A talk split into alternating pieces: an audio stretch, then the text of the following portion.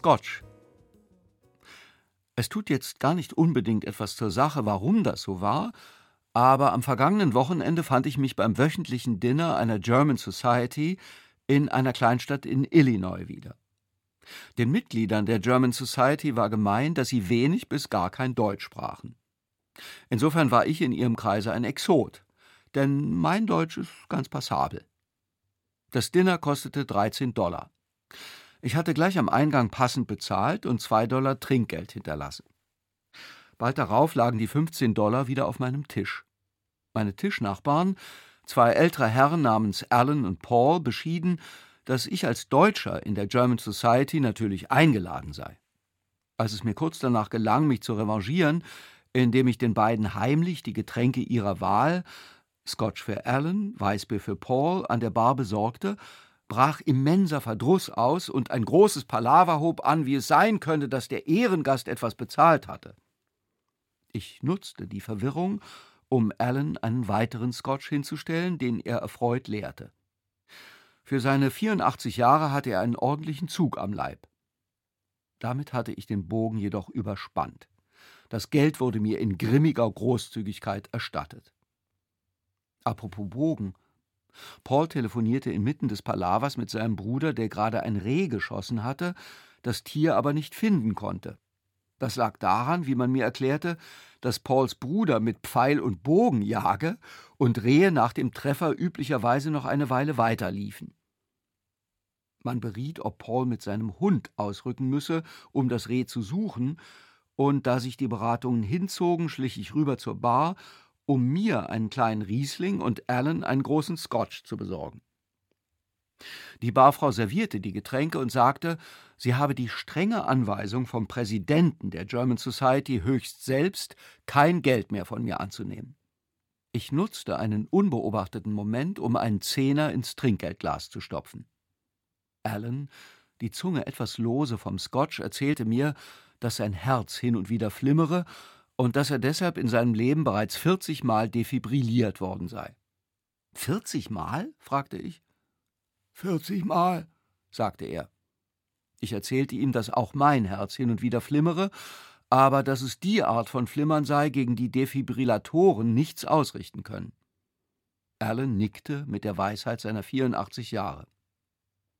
Paul kam von der Bar, er brachte Riesling, Scotch und Weißbier. Sein Bruder hatte das Reh gefunden, darauf wollte er anstoßen. Wir hoben feierlich die Gläser. Paul rief Zicke-Zacke, Zicke-Zacke!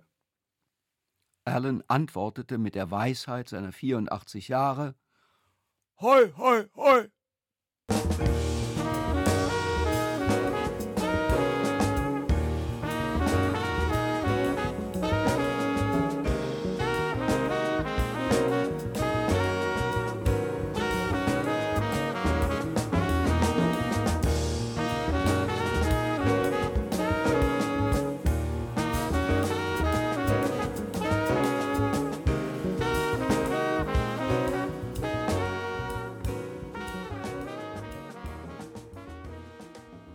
Ameisen. Normalerweise bereite ich mich vor, wenn ich weiß, dass W anrufen wird, weil das Gespräch immer ungefähr so lange dauert wie die Durchquerung Australiens in einem Ford Falcon. Das ist der mit Lenkradschaltung und den drei Sitzen vorne. W hat diese Durchquerung 1991 erledigt. Ich stelle Antipasti auf den Tisch und öffne einen der besseren Weine. Dann höre ich zu. Als er in dieser Woche auf dem Bürotelefon durchklingelte, keine Ahnung, woher er die Nummer hat, überraschte er mich. Ich war mit den Vorbereitungen auf die Präsidentenwahl beschäftigt, ich hatte keine Zeit. Ich nahm den Hörer von der Gabel und sagte Ja, W hier, sagte W. W ist von Indien in der Bahn, im Bus und in der Rikscha nach Nepal gereist und hat dort den Annapurna bestiegen. Er hat ein Studium der Landwirtschaft zu Ende gebracht, ohne dass der leiseste Wunsch in ihm wohnte, jemals Landwirt zu werden. Er hat eine fantastische Frau geheiratet und mit dieser vier prächtige Kinder in die Welt gesetzt. Gearbeitet hat er mal hier, mal dort, und wenn es ihm nicht mehr taugte, ist er gegangen. W. ist ein Mann von Wissen und Konsequenz. Zuletzt arbeitete er im Supermarkt eines Campingplatzes an der Ostseeküste Es ist fertig, sagte W. Was? fragte ich. Vom Ergebnis des Endspiels der Fußball-WM 2002 erfuhr W. in der mongolischen Steppe, die er gerade in der transsibirischen Eisenbahn durchquerte. Das 7 zu 1 der deutschen Fußballer gegen Brasilien bei der WM 2014 schaute er sich in einer Favela in Rio an. Nach Spielende brachten ihn die Brasilianer mit einer Deutschlandfahne zurück zu seiner bescheidenen Bleibe und sangen So ein Tag, so wunderschön wie heute. Das hatte er ihnen vorher beigebracht. Das Buch, sagte W. Ah, sagte ich. Einmal fuhr ich mit W. im Wohnmobil durch den schwedischen Winter. Ein anderes Mal durch den irischen Frühling. Ich kann mich nicht daran erinnern, auf diesen Reisen nach der Begrüßung Moin noch etwas gesagt zu haben. W. erzählte auf diesen Fahrten aus seinem Leben. Er ist der beste Geschichtenerzähler, den ich kenne. Sein Vater war Käferforscher, dessen Leidenschaft heimlich den Ameisen galt. Von diesem Vater hat W. nichts geerbt außer einem VW-Bus T3 und der Liebe zu den Ameisen. Vor 30 Jahren beschloss er, dass er ein Buch schreiben würde, in dem Ameisen die Hauptrolle spielen. Es ging nicht recht voran. Doch W. ist ein Mann von Wissen und Konsequenz. Willst du kurz die Story hören? fragte W. Ich hatte wirklich keine Zeit. Äh, nein, sagte ich. Okay, sagte W. Soll ich dir stattdessen sagen, wer diese Präsidentschaftswahl gewinnen wird? Ich hörte zu.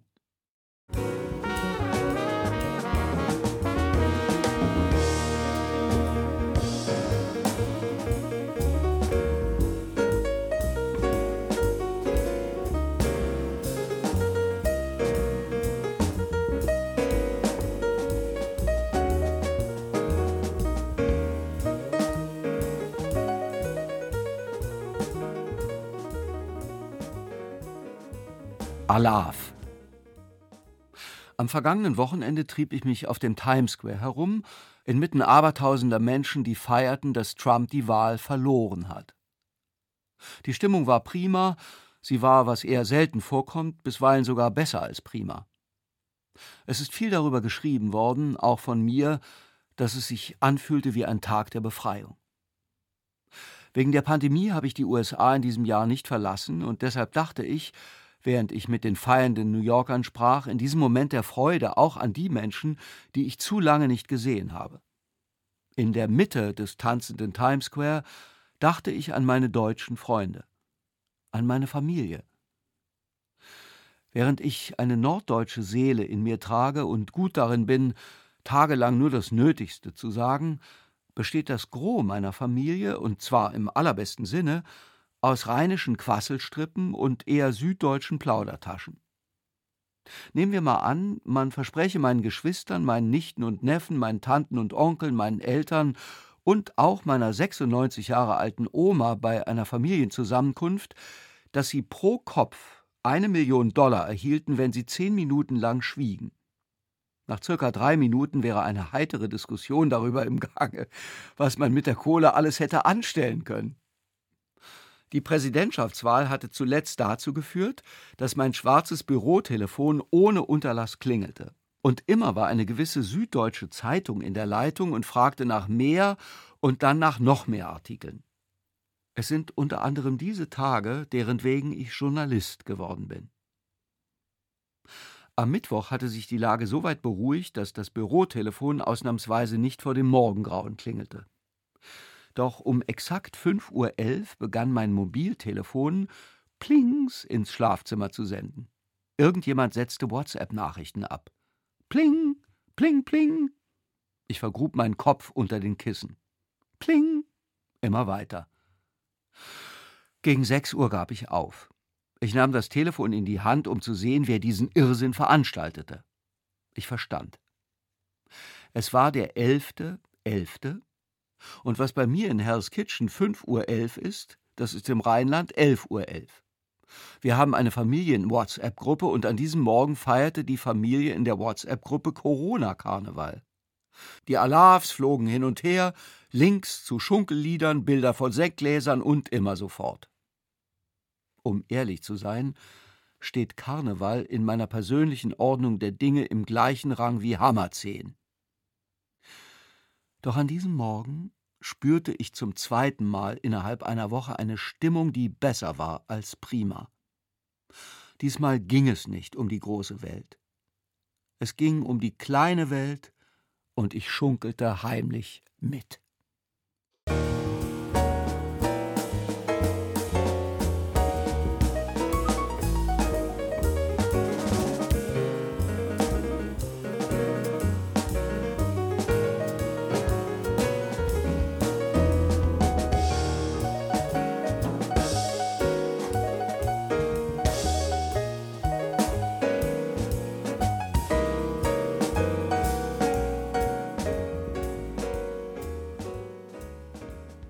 Schuhe. Ich trage jetzt Tonschuhe von New Balance. Das liegt daran, dass ich vor geraumer Zeit den Sänger Art Garfunkel interviewt habe, der mehrere große Wanderungen unternommen hat. Unter anderem durchquerte er Japan und die USA von Küste zu Küste. In welchen Schuhen? hatte ich gefragt. Er sagte es mir, und nun habe ich sie endlich gekauft. Sie sind so hässlich, dass man tief Luft holt, wenn man sie zum ersten Mal sieht, aber man geht in ihnen wie auf Federn. Es ist fast lächerlich, wie bequem sie sind. Art Garfunkel, dies nebenbei, zählt zu den erfreulichsten Menschen, mit denen ich beruflich gesprochen habe.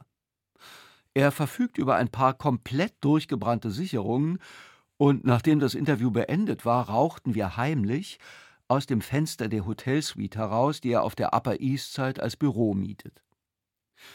Als ich mit den neuen Schuhen in Rafiks Barbershop auf der Ninth Avenue spazierte, um mir mal wieder einen miserablen Haarschnitt verpassen zu lassen, merkte ich, wie der Blick auf meine Füße umgehend Enttäuschung auslöste. Sie bieten dort auch einen Schuhputzservice an und ich nahm den immer in Anspruch.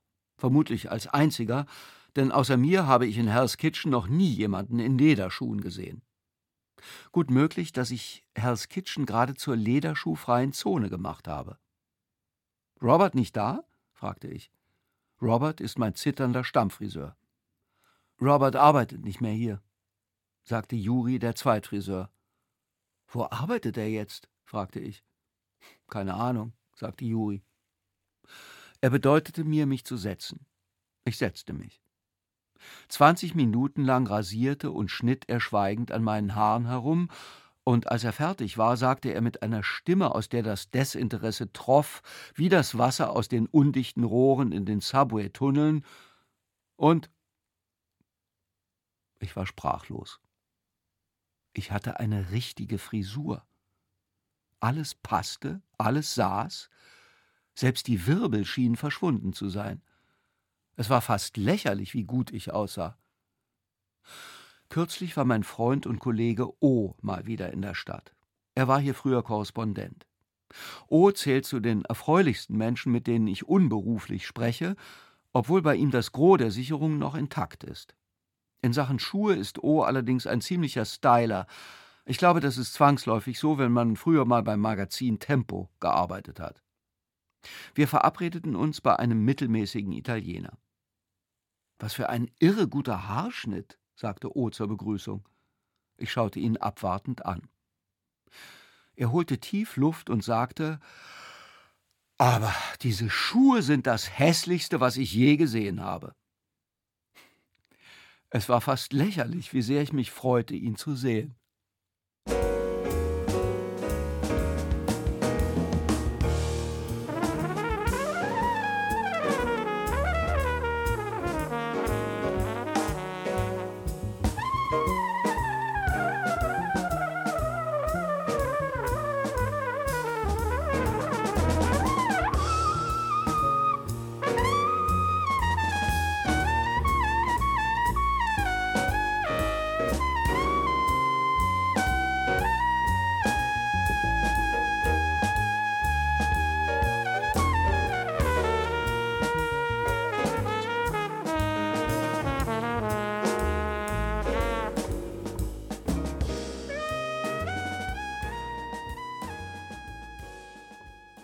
Nennt mich V.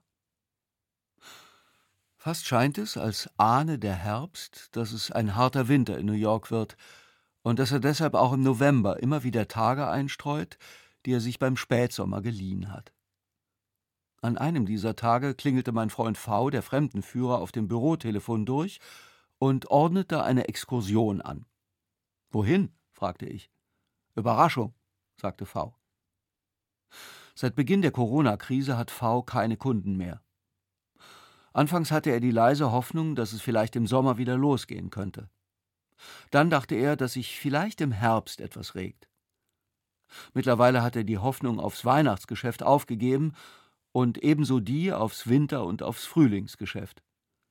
Vom Arbeitslosengeld kann er nicht mal die Miete bezahlen, obwohl er auf Staten Island wohnt. V lebt von seinen Ersparnissen und ich empfinde tiefe Bewunderung dafür, dass er nicht nur die Nerven behält, sondern zudem mit einem herbstlichen Lächeln durch die Tage geht. An der Ecke Lexington Avenue und 59th Street bestiegen wir die Subway Richtung Norden.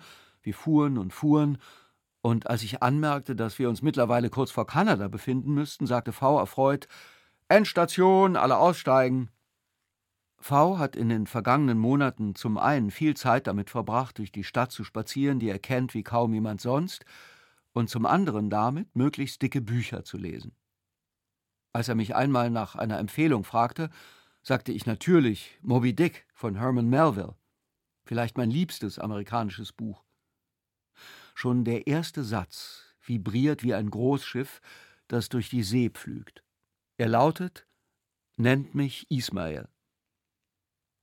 Habe er tatsächlich noch nicht gelesen, hatte V gesagt. Von der Subway Station spazierten wir zum Eingang des Woodlawn Cemetery, ganz nördlich in der Bronx gelegen. Aus einer der vollgestopften Taschen seiner Fremdenführerjacke kramte V eine Karte des Friedhofs hervor, auf der er ein Grab markiert hatte. Dort gehen wir hin, sagte er. Wir liefen und liefen, vorbei am Grab von Miles Davis, wo wir uns verneigten, vorbei am Grab von Duke Ellington, wo wir uns verneigten, vorbei am Mausoleum von Ida und Isidor Strauss, die beide auf der Titanic starben, Ida hatte sich geweigert, Isidor zurückzulassen. Sie soll gesagt haben, wie wir lebten, so werden wir sterben. Zusammen. Wir verneigten uns. Schließlich erreichten wir das Grab, das V auf der Karte markiert hatte. Ein gut hüfthoher Stein, in den eine Pergamentrolle gemeißelt ist. Ich schob den Efeu am Fuß des Steins zur Seite, um die Inschrift zu lesen. Oh, sagte ich, ich hatte keine Ahnung, dass er hier begraben liegt. V nickte. Er lächelte. Er grinste. Er sagte, nennt mich V.